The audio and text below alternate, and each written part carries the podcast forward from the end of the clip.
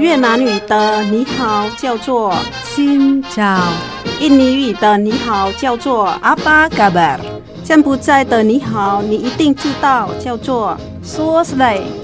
姐妹电台第一个用东南亚各国语言录制的跨文化节目来喽！想认识东南亚的风俗民情吗？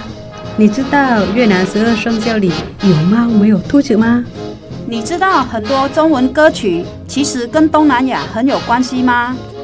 每周日早上八点，周六周日晚上九点，欢迎跟我们一起，Hello，听见东南亚。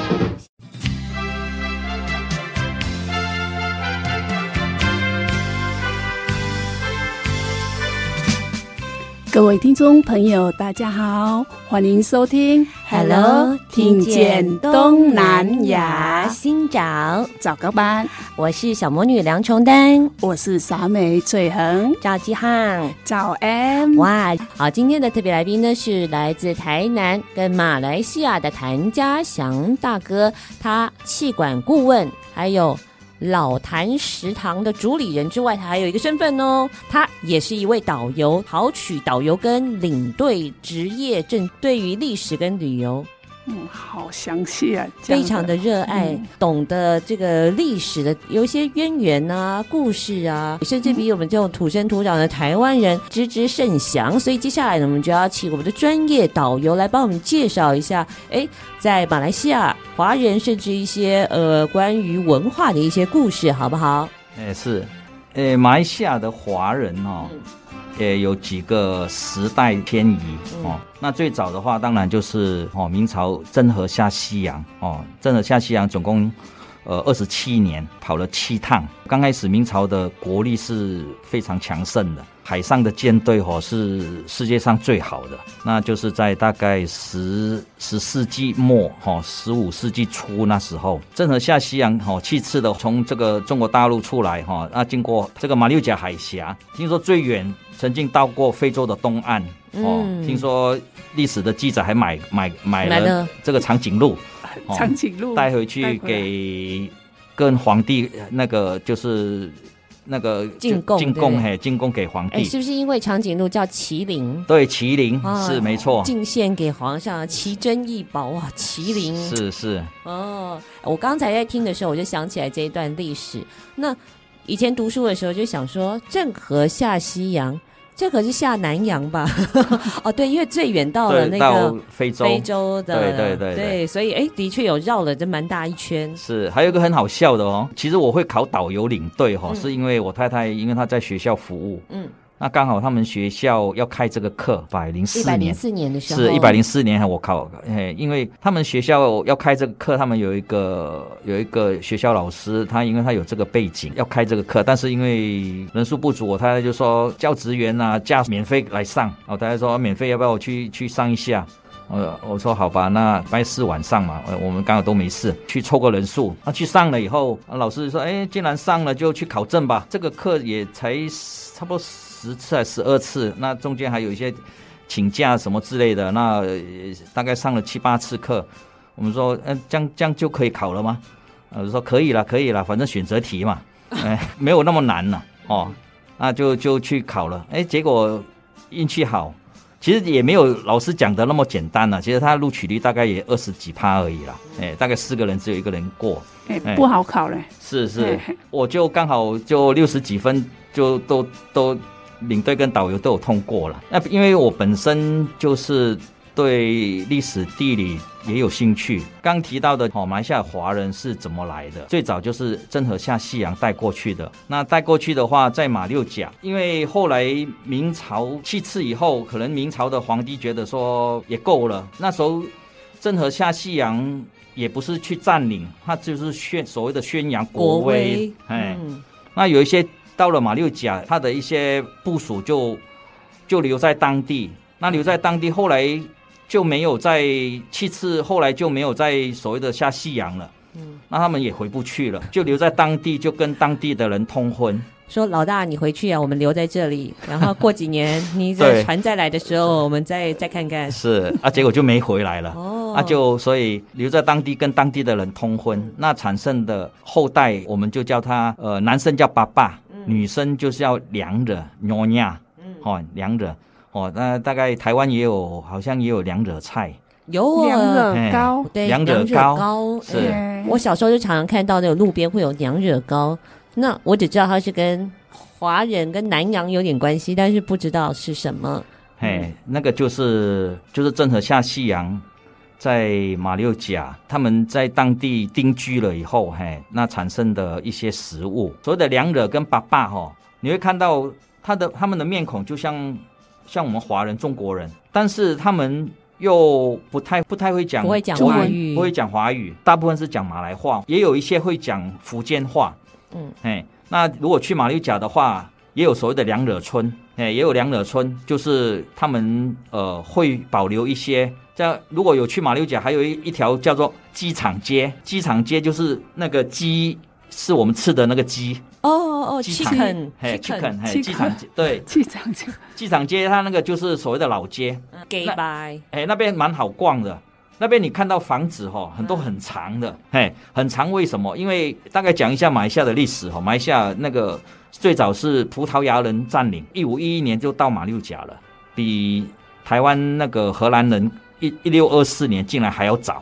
早一百多年哦，当然，因为葡萄牙它是呃在南欧，所以它是比较早绕过这个南非的好望角哦，到东南亚来哦。当然，早期欧洲人到到亚洲来是为了买香料嘛，因为欧洲听说那时候是没有产香料的，以前香料的价值几乎跟黄金一样，等重量的这个香料跟等重量的黄金是一样的一样的价钱哦。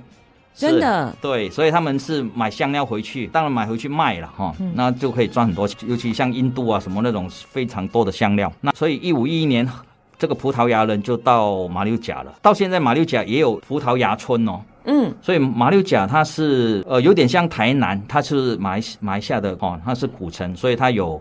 所谓的娘惹村有这个葡萄牙村，它的一些文化啦、饮食啊，都有一些保留。所以刚才讲到的是，就是这一群很早就到马来西亚的华人落地生根了。这个差不多就是在十哎十四、十五世纪的时候了吗？哎，真和是十四、十十三呃十四世纪末，十十五世纪初，就是一大概一四零。零零年左右，嗯、左右那那二十七年了。那所以都是定居在马六甲这附近，才会看到爸爸跟牛亚。对，爸爸爸跟牛亚，嘿，就是跟当地嘿，就是中国人嘿，跟当地人通婚以后的后代。他们有些看起来像马来人，但是他们没有信奉回教，他们是吃猪肉的。哎、嗯，马来人的话，马来西亚有三分之二的人口是马来人。那马来人是他们天生就是信奉回教，嗯，他是不能吃猪肉的，嗯。但是你看到这些爸爸娘惹，嗯，他们是是他们不是回教徒，嗯，他们是吃猪肉的，所以他们形成一个自己独立的一一个群体啊。我知道他们好像有这属于他们自己的舞蹈哦，就是他们融合了华华人的文化跟马来人的文化，槟城也有。哎，你你会看有些人，其实他他不是单一的文化了，就是一个融合的文化。嗯，哎，啊，有些就穿旗袍啊，嗯，哎，穿旗袍很漂亮，嘿，穿旗袍，哎，槟城的娘惹跟马六甲的娘惹又哎稍微有一点不一样，自己形成一个特有的文化，这个是最早的华人。了解了，等一下呢，我们也要跟着我们的嘉祥大哥来好好的认识马来西亚啦。稍微休息一下，等一下再回到我们的 Hello，听见东南亚。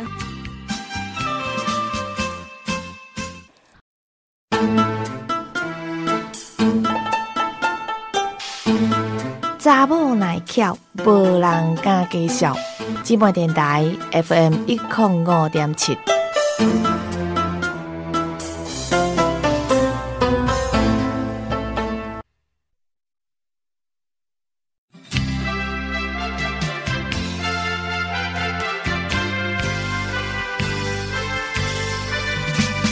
继续回到的节目是 Hello，听见东南亚。今天我们要来到马来西亚，这位来到台湾的很多年的马来西亚人谭家祥。像我爷爷那一代是因为逃难，我爷爷那一代是因为就是日本人进呃在攻打大陆，八年抗战早期了，哎，一九三七年卢沟桥事件应该是之前了。马来西亚华人其实。最主要是东南沿海这一带过去比较多哦，就是广东啦、福建啦、哦客家啦、海南啦、潮州啦哦，就是东南沿海这一带。因为早期早期可能那个船是没有没有动力，他们靠那个可能东北季风嘛，就吹过去。嘿，那因为那时候中国生活很困苦哦，因为逃难啊各方面嘿，包括有些是去当华工，嗯，哎，就像早期到。美国去盖铁路，应该是鸦片战争之后，嘿，那很多英国人，嘿，到东南亚去开矿啊，采锡矿，哎，有些是盖火车，嘿，铁轨。我爷爷那一代是因为，哎，逃难的关系，然后就到马来西亚。你们爷爷是直接到了马六甲，还是直接到吉隆坡？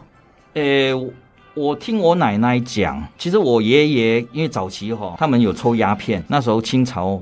末年哦，抽鸦片的蛮多的。嘿，我爷爷大概很年轻就过世了。他们应该是先到新加坡，然后再从新加坡到吉隆坡。哎，到新加坡，哎，那早期他们会聚集啦，哎，会一些就是自己同乡会聚集住在一起，就华人区的。对对对。后来是因为马来西亚，在我两岁的时候发生了一个五一三事件。一九六九年曾经发生一个五一三事件，就是那一年的那一年的大选。呃，因为早期华人跟马来人哈，华人跟马来人的人口比例很接近。以前可能马来人大概占百分之五十，华人大概大概占百分之四十。啊，当然现在是马来人剩的越来越多，华人剩的越来越少。现在马来人大概六十五帕，华人大概剩不到二十五帕。哦，是，所以人口的比例越越差越多。那那一年一九六九年那一年，反对党在吉隆坡那一次的选举，听说本来可以执政的。当然，华人是主要都是支持反对党，执政党当然不愿意让这个事情发生，所以就是发动了一个有点就是像镇压了，不政变，嘿，军事镇压。我们小的时候，我们住的那个村，我在吉隆坡，那个算是华人村，那个村就是被后来他们马来人烧了，我们的房子都烧了。哦，这么激烈啊？对，房房子烧，就是在吉隆坡特别激烈了。如果是别的县、别的州，好像没有那么没有那么紧张。嗯，哎，吉隆坡就是那一次，政府应该怕政权落到华人的手里，有一些华人，有些亲戚长辈了，听说就是这样过世了。嗯，那、啊、我们的房子就是呃，就是被烧了。我跟我哥、我妹，我们前面三个人，都差一岁而已。我哥三岁，我两岁，我妹一岁嘛。我妈说，因为房子烧了，他们马来人在后面杀过来了，我们就是跑跑跑跑，然后过一条河。我妈说，她只能抱两个。我妈刚好。还好会游泳，他就夹着两个小孩游过那条河，那就把我放在一个篮子，因为只能带两个嘛。因为我爸那时候在外地工作，就把我放在篮子。那、啊、如果篮子翻倒了，大概今天就不会坐在这边了。你是放在篮子里面，然后自己自己飘啊？对。那飘到哪里去？就后来还好在下游有人捡起来了。嗯、呃，那那放在一个一个一个碾盘还是什么之类的啦。那爸爸妈妈那时候有有找到吗？找到有有有，后来就是下游有有被捡起来了。这谁家的孩子啊？还在一个篮子。哎，啊，就是那个事件之后，后来就是大家华人就会聚集住在一起。我们后来就搬到有个地方叫甲洞。嗯，甲洞就跟那个台湾台北的万华，嗯，在历史背景有点像，会有一些帮派什么之类的。呃，三教九流的人就是聚集在一起了。嗯，嘿，那我们嘉祥大哥哦，他提醒了一个。巧合的发现，东南亚刚刚好排华事件呢。某些政治的环境之下，氛围啊，都会有一些刚刚讲排华事件，而且呢，这个排华事件呢，发生在马来西亚、印尼、印尼越南、越南，竟然都是刚好在五月十三号。十三号，你没有讲，我还真的没有把他们哎，就哎，好像真的是哎，是哎，你怎么会注意到这件事？有一次就是看想要找这方面的历史，嗯，我就发发现这个巧合，应该是马来西亚最早了。马来西亚嘿比较早，后来才印尼，然后再来是越南，哎、嗯，刚好都发生在五月十三号。嗯，像马来西亚嘛。当时政府当然对于华人还有这个所谓反对党是有所忌惮的，所以有这个这个状况之下有五一三的排华，就是这个大环境竟然有这样子的一个巧合啊！好，不过呢，在我们非常博学的。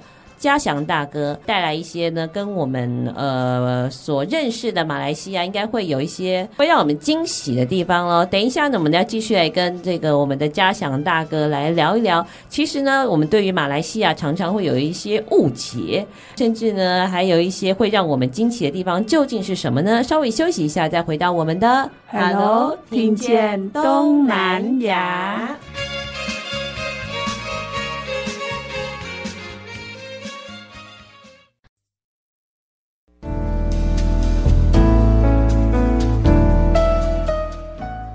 爱自己一点，姐妹电台 FM 一零五点七。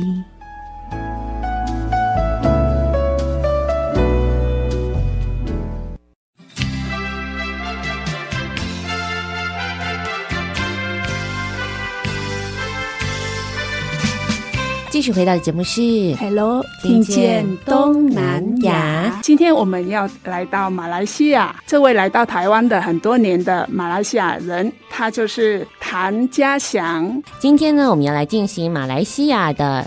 常识小测验哦，来考考大家对于马来西亚的认识有多少呢？虽然马来西亚呢离台湾很近，感觉也很亲切，因为在那边有很多很多的华人。可是呢，毕竟没有常常去拜访这么多种族的国家呢，其实可能也跟我们所想的不一样喽。好，我来先来考考我们的翠恒老师喽。诶，你知道在台湾呢最高的最高的领导人总统嘛？对不对？对。那在马来西亚的话呢，是一。总统，二总理，三首相，首相，首相吗？嗯，好，来，请问嘉祥大哥，是我的话，我可能会选总理啦。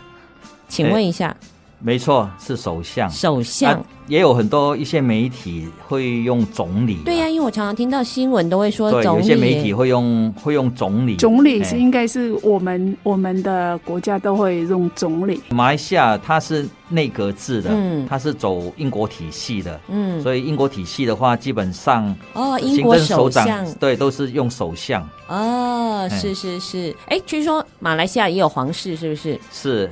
马来西亚有十三个州，嗯，十三个州，那每个州会有一个苏丹，嗯，那苏丹的话，他们就是呃轮流选一个来当最高元首，嗯，哎，那个叫有的人叫国王啊，其实应该正确是叫元首哈，最高元首。嗯、哦哦，还有一个名词叫做最高元首。对，那就是苏丹十三个里面，就是轮流轮流来当一任。一任我忘了是五年还是六年，嗯，哎，就是呃元首，那他是一个虚位的，嗯，他是虚位的，当然他可以，比如说他可以赦免，哦，他可以赦免，就是有那个马来西亚，因为他那个曾经发生过，就是因为他是回教国家，所以他对一些比如说喝酒是不行的，穆斯林是不能喝酒，不能赌博，所以我们去马来西亚买不到酒，是不是？买得到。但是想要喝也不要特定的地方买。我我有朋友很好笑啊，台湾人哎、嗯、去马来西亚买，他看到那个 root beer，他看到 beer，嗯，哦 b e b e r 啤酒吧，哎啤酒，他就去。去超市看到 root beer，root root 就是那个根嘛，麦根，哎麦根，哎其实是麦根沙士啦，嗯，哎他买了一堆，然后 root beer，他以为是 beer，哎、结果是哎麦根沙沙士那一种，哦、对对对，哎你不讲我也不知道啊，因为就对麦根沙士、麦根啤酒哦，啊也贵哦，哎所以他们过来台湾觉得哦台湾啤酒又好喝又便宜，嗯，哎。就是有发生过一个一个模特儿女的女、嗯、女生的模特儿，就是长得很漂亮，嗯、然后就是她好像是到酒吧还是到一些地方，然后喝酒，嗯，哎，喝酒被人家检举，嗯，那检举就是要鞭刑，要鞭刑哦，因为马来西亚有些州是比较严格的。他因为什么要鞭刑？他因为穆斯林的他们的教条里面就是马来西亚。它有州政府，嗯、哦，它十三个州，它有除了呃中央，它另外有一些州哈，尤其在西马来西亚，就是西马呃东海岸那边，比如说那个什么吉兰丹呐、啊，哦丁加奴，嘿，它那个呃有的州就是它对这个教条比较严格去执行，就是那个女女生的模特儿，她就是要被鞭刑。那因为是喝酒的关系吗？有喝酒，有喝了一瓶啤酒，哦、喝了一瓶啤酒，对，那被鞭刑。对，那当然那个一些那人道的一些团体就是去声援，声援他，对，觉得说喝一瓶啤酒有什么的，有那么那个需要去鞭刑吗？啊，像类似这种。最高元首就可以去赦免他，所以你们那边的啤酒就没有卖吗？很少卖，卖很少。它有特定的地方卖啦，特定的地方不是一般我们随便到超市就买得到，专门专门的地方才买得到，也比较贵哦，比较贵。是，那要什么身份的才可以买吗？比如说华人可以买，马来人不可以买。对，基本上从外观就看得出来你是华人还是马来人了。嗯，哎，所以应该很少马来人说敢说直接将明目张胆去去买买酒了。了解哇，这个也让我有更深层一层的了解了。哦，原来我们常常在呃媒体上面听到的马来西亚最高领导人其实是。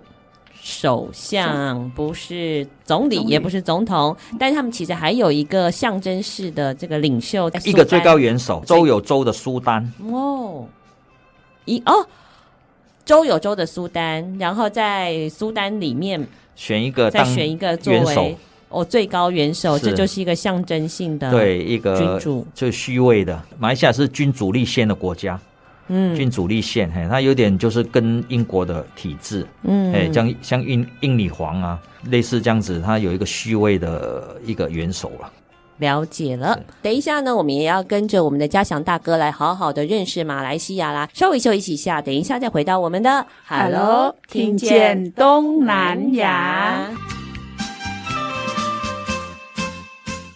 刚才呢，嘉祥大哥为我们介绍了马来西亚的行政体系。接下来呢，我们来听一首歌曲，也是嘉祥大哥的推荐曲哦，叫做《Satu Malaysia》。呃，这首歌呢，中文意思叫做一个马来西亚，其实呢，也是马来西亚的第六任的首相纳吉他在当时上任的时候所提出来的一个理念，意思就是说，我们大家都是马来西亚人，不管在种族、宗教、信仰、文化上虽然不一样，但是我们都是平等的，我们都是一家人。Satu Malaysia，一个马来西亚，一起来听这首歌曲。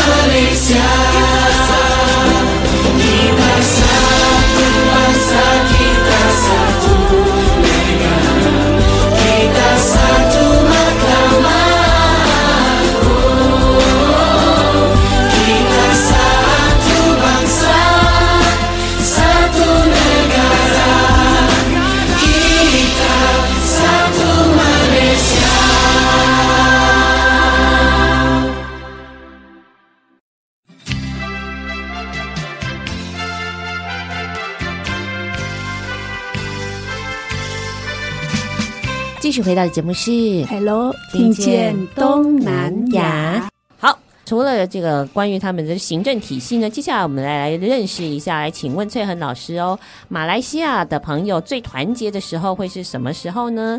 在台湾的话呢，第一个一定是投票的时候，还有一种可能，二是不会是礼拜五的时候呢？因为可能要去。做礼拜吧。哦、第三个会不会是吃海南鸡的时候呢？第四个吃呃吃东西之外呢，看羽球比赛的时候，你会选哪一个？我选看羽球比赛的时候。为什么？因为我听说是马来西亚人的是很爱羽球。我这个还真的不知道，请嘉祥大哥回答喽。是没错，因为羽球就是马来西亚的国球了，嗯、哦，类似台湾的棒球一样。嗯哎，我们从小，我记得我家第一台电视那时候还是黑白电视，嗯、就是为了看羽球赛，哎、嗯，我爸买的。嗯，哎，啊，当然还没有电视之前，我们就是跑到那个人家家，哦，围在窗口外面，就是为了看羽球赛。那时候大家看的就是那个叫做汤姆斯杯羽球赛。嗯、汤姆斯杯它是一个团体赛。所以拿到汤姆斯杯，嗯，羽球赛的冠军，你就代表你就是羽球王国，哦，你就是羽球王国，是，哎，那当然早期都是印尼啦，都是印尼拿，印尼哦，还有后来中国大陆也加入了，还有丹麦，哦，马来西亚这几个国家，到了汤姆斯杯比赛的时候，大家都会把工作放一边，所有事情都摆一边了，嗯，大家都围在电视前面。哎，围在电视前面，那有电视的就在家家里看，没有电视就跑到人家，哦，有些到那个餐厅，嗯，哇，那边的餐厅就是类似大排档，哦，类似大排档，嘿，那个你到过马来西亚，它那个，诶，类似我们叫做 food court 哈、哦，食物中心啦，food court，它里面什么餐，那个马来餐呐、啊，华人的餐呐、啊，嘿，印度餐你都可以吃得到。那他都会有一个大的电视在那边，所以大家都会围在电视那边一起，就是帮马来西亚加油。哎、嗯，所以那时候你就看到不同的人种，嗯、就是不管华人、马来人、印度人，大家就是一起帮马来西亚加油。那你们的那个足球赛有没有像这样？我们这样的程度，应该是像我们越南人就是爱足球的那个看足球赛的感觉。那你们足球赛也是这样吗？是足球赛也。大家也会也会支持，只是说因为马来西亚足球的实力相对比较弱，嗯，也拿不到什么冠军呐、啊，嗯，就没有那么多人支持，嗯，哎，呃，像台湾的话是棒球吗？是，那在马来西亚的国球就是羽毛球喽，是。啊，各位听众朋友，今天呢，嘉祥大哥他穿了一件有。马来西亚国旗的运动衫，这个运动衫呢，可有非常的来头。据说跟我们的印尼国球羽毛球也很有关系，对不对？是，我这这件是那个李宗伟他羽球学院的的的这个球衣啦。嗯，哎、李宗伟是谁呢？哇，很厉害啊！他曾经打入奥运的决赛，是他的华人，对，他拿过三次的奥运羽毛球的银牌，跟四次的世锦赛。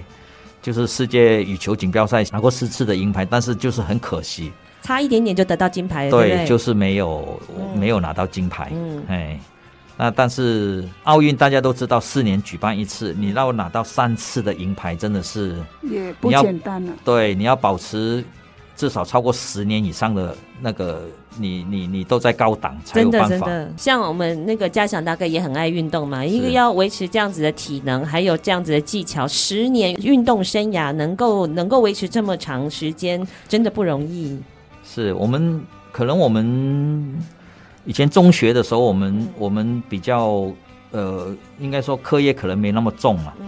所以我们一般都是读半天而已，中午吃完饭就休息了。那下午就是课外活动。嗯，课外活动我们有些就是参加一些社团啊，或者说你就是打球啊。所以我们那边小孩子就是现在比什么？现在比世界杯足球赛哦，大家就踢足球。嗯，现在比汤姆斯杯羽球赛，大家就拿起球拍就打羽毛球。所以就看比什么，大家就。就玩什么，嗯，所以我们大概就是都会好几种球类啦，嗯、好几种运动啦。哎，其实像我跟我太太认识，就是我大一的时候，我同时参加了我们系队的足球、羽毛球跟桌球，我同时打三项。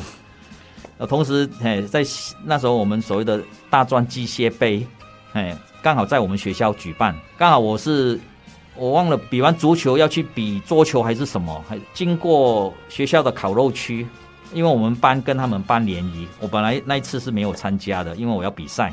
那刚好。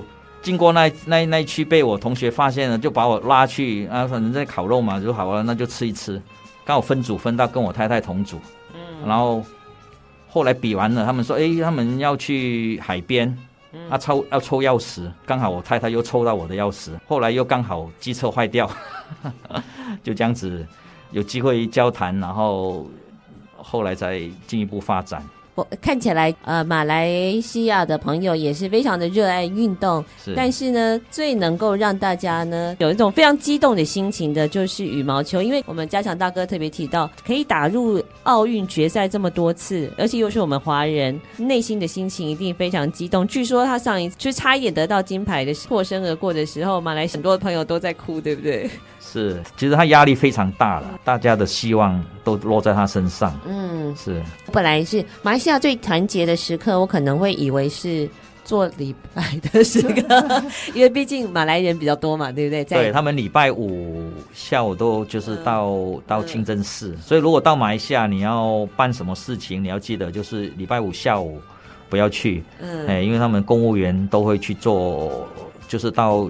到庙到那个清真寺去做礼拜，原来如此，所以是礼拜五是没有人在办公的下午，对他们，对他们中午就就会离开。好，所以呢，两题的这个马来西亚小常识测验，这个也是颠覆了我对马来西亚的印象喽。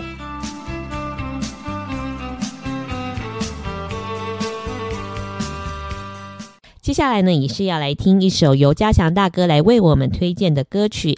身为一位马来西亚人，会为自己的身份感到骄傲吗？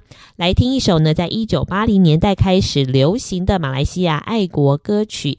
这几年呢，还有重新呢改编成中文歌词的翻唱。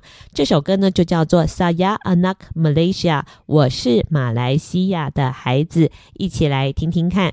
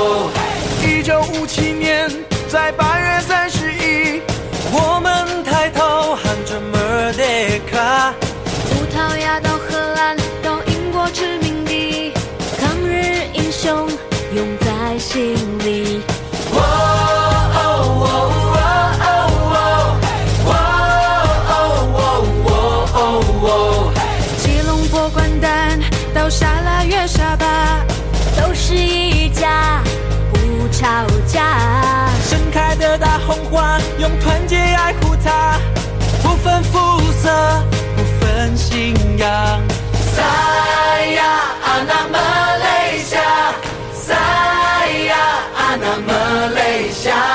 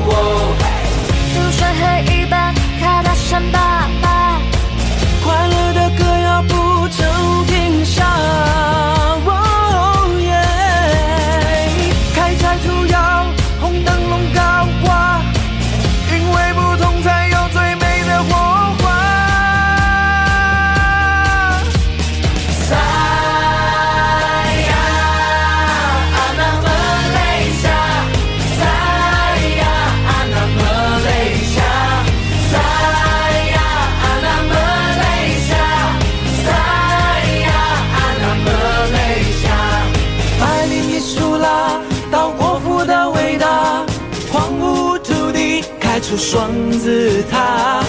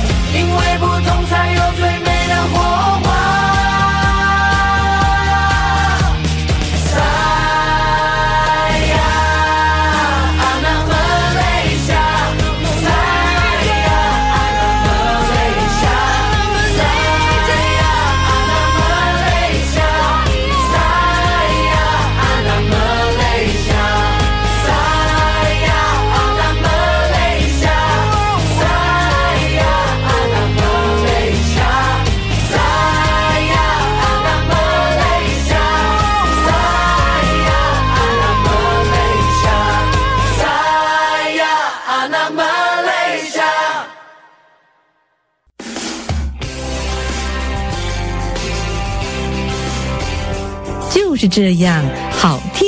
This Radio FM 一零五点七。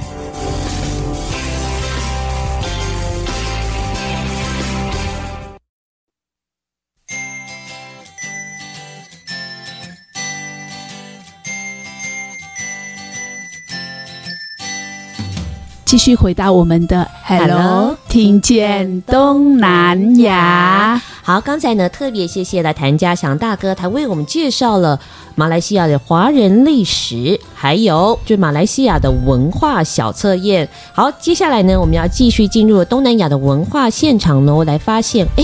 惊奇的非常特别的地方呢，是在越南跟在马来西亚竟然也有共同的节日，而且共同的庆祝方式。哎，嗯，对，我也发现到，就是马来西亚跟越南中秋节是一样的。台湾也有中秋节啊，我觉得是我刚来台湾的时候，台湾的中秋节。哎，中秋节为什么是吃烤肉？然后没有像越南的中秋节是小孩子的节日。哎，我们那时候是小孩子的时候，很期待中秋节，它像一个儿童节的一样，家家户户都会帮小孩子准备礼物。我们小时候的时候都会自己做那个星星的灯笼，哦，所以我们是中秋节是由小孩子提灯笼的。嗯。在越南跟在马来西亚呢，他们有一个共同之处，就是中秋节要提灯笼。哎，这个对台湾人来说非常非常的新奇，因为我们只有在元宵节才提灯笼。可是对于很多马来西亚、新加坡跟越南的朋友来说，你们不仅是一个重要的日子，而且还要在这一天提灯笼。嗯，那。我记得是那时候，我们家里都会有竹子，然后做自己的星星的灯笼，里面会有那个会发光的，对不对？以前的没有，就是电灯灯泡的发光。我们做什么来发光呢？我们做。柚子的皮就是柚子，吃完柚子，然后晒干拿皮，然后里面整串的，然后放在里面，就会给它发亮的东西，就是变成竹芯，对，这样就可以烧了。对，哦、柚子的皮是可以这样烧的，嗯、变成竹芯的。超、嗯、以前的小时候，因为是。很淳朴，竹子很多竹子，所以我们灯笼也是自己做的。嗯、那现在在越南的中秋节的时候，就是会很方便，因为买得到灯笼都买得到，然后有很多的形状的灯笼，有星星的灯灯笼，有鱼的灯笼哦，所以鱼鱼是有一个象征意义的。对我们来说，小时候就是元宵节会提灯笼。不过马来西亚人呢，也跟你们越南朋友一样，诶，在跟家祥道哥聊天，中秋节这一天，马来西亚各个地方都会提灯笼游行，还有舞龙舞狮。哇，我就想到这个比我们的那个过年的气氛还要盛大，因为其实现在在台湾过年也很少看到舞龙舞狮的。那我就觉得很纳闷，很惊奇，诶，为什么越南跟马来西亚跟新加坡有提灯笼的习俗，台湾却没有？诶，你有没有想过这件事情？为什么有这样子的一个巧合？为什么啊？后来我发现了，在中国，嘿，其实有些地方，像是在广东跟广西，他们的确也是在中秋节是会提灯笼的。那为什么往到这边到台湾是没有的？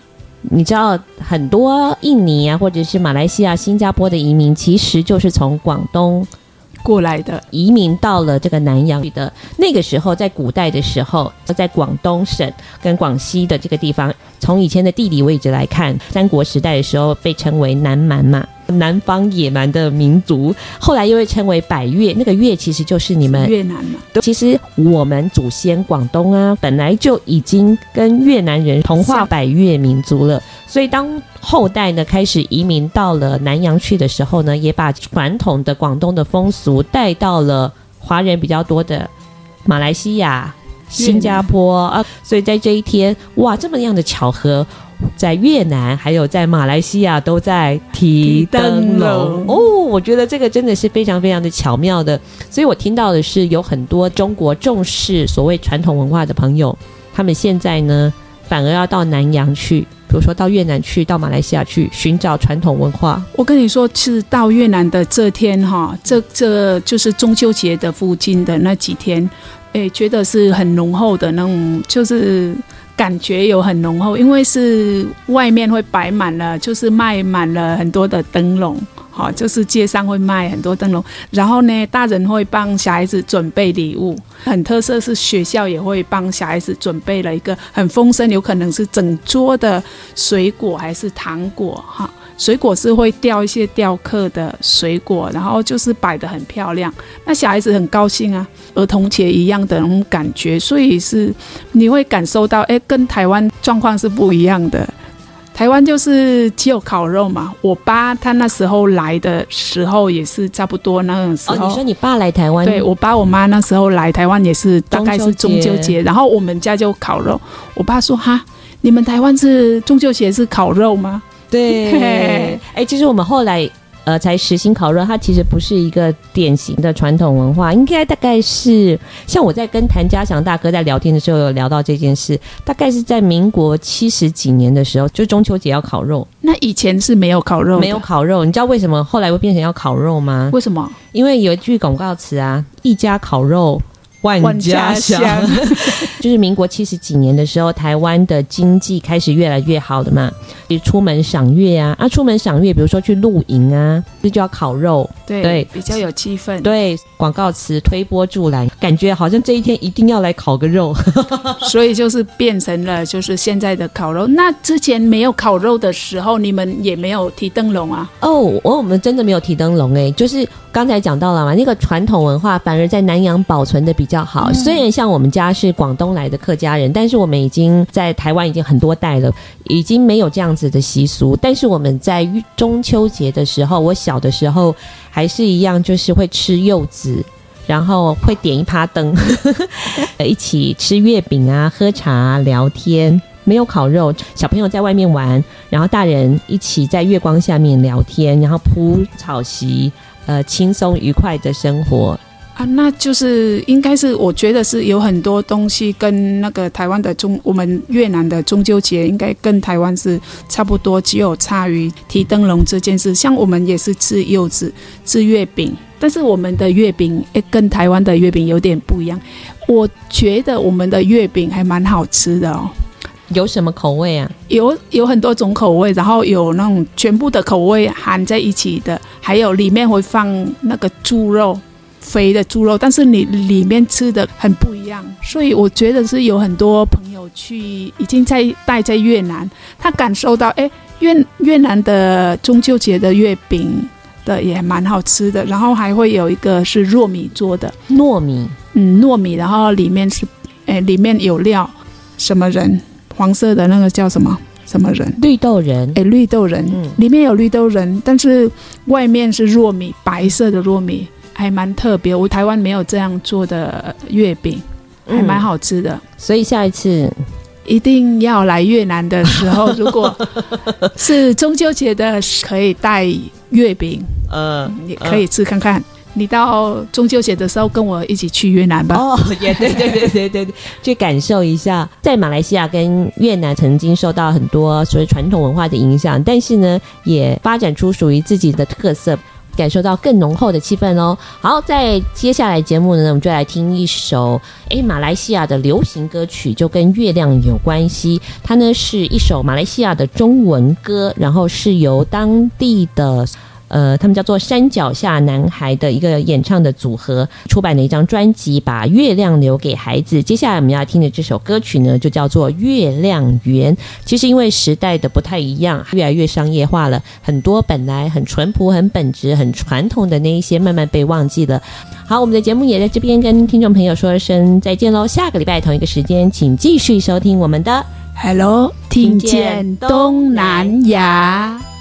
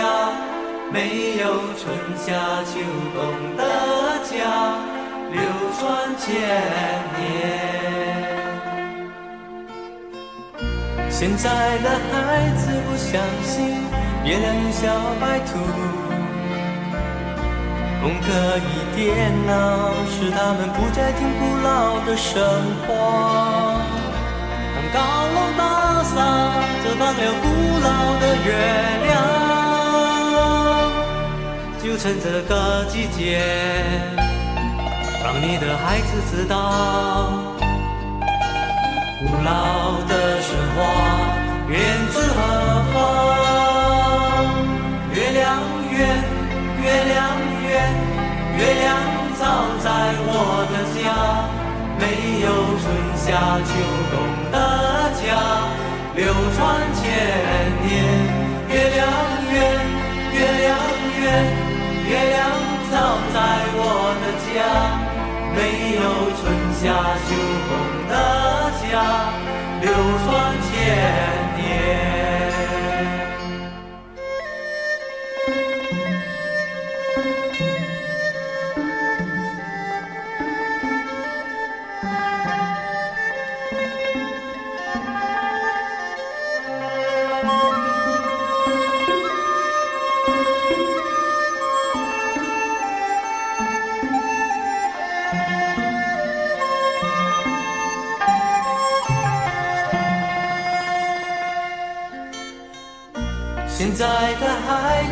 相信月亮与小白兔，